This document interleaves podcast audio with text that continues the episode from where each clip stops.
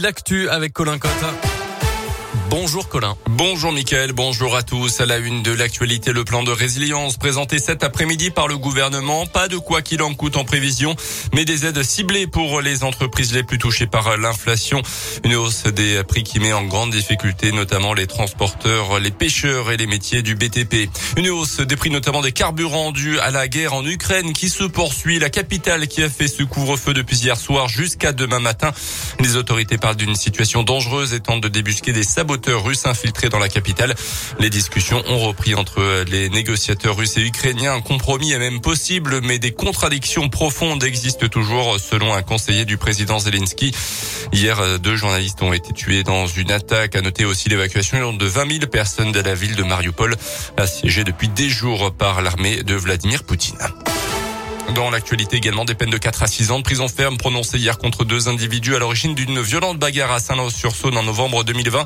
La victime avait été passée à tabac et avait reçu un coup de couteau dans le dos. Des faits qui avaient été au départ qualifiés de tentative d'assassinat. Ce jour-là, les gendarmes avaient été appelés à deux reprises. D'abord par le personnel d'une maison de retraite qui avait entendu des individus parler d'un règlement de compte à venir. Et puis euh, plus tard par une mère affolée. Son fils venait d'être tabassé à son domicile par trois individus. La Saône-et-Loire dit non aux perturbateurs endocriniens. Ces substances invisibles sont présentes un peu partout autour de nous et ont des effets néfastes sur la santé, troubles de la croissance, du développement neurologique ou bien des cancers. Le département de Saône-et-Loire a signé la semaine dernière la charte ville et territoire sans perturbateurs endocriniens avec des actions concrètes à la clé, arriver au zéro plastique dans les cantines des collèges, sensibiliser plus de 200 professionnels de la petite enfance et être exemplaire dans les commandes publiques. Catherine Amiot est la vice-présidente du département de Saône-et-Loire. Par exemple, les produits d'entretien, hein, puisque le département fait des commandes groupées pour tous les collèges euh, et donc on commande pour massifier les, les, volumes si vous voulez avoir des prix intéressants. Et donc là, évidemment, on va s'attacher à éplucher, si vous voulez, les compositions des produits pour euh, essayer d'avoir les, les produits les plus respectueux et également tester des nouvelles façons d'entretenir euh, les espaces publics pour, in fine, se passer de produits chimiques. Ça existe déjà dans les hôpitaux, de l'eau chaude ou des nettoyages à l'eau ozonée.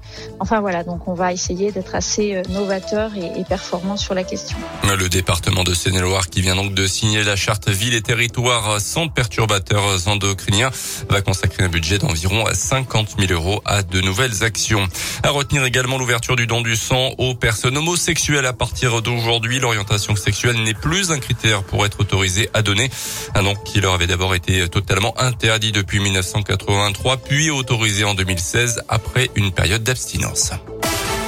Les sports avec d'abord en basket en Eurocoupe, la Gielbourg qui a raté une belle opportunité de mettre un pied voire plus en huitième de finale avec une défaite hier soir en Turquie contre Bursaspor 96 à 89. Et puis on a pris hier la retraite sportive de Simon Détieux, le biathlète de l'Ain, originaire de Belay, 30 ans et médaillé au dernier jeu de Pékin. Il va raccrocher définitivement les skis après la dernière étape de Coupe du Monde de biathlon en Norvège. Ça sera à partir de demain.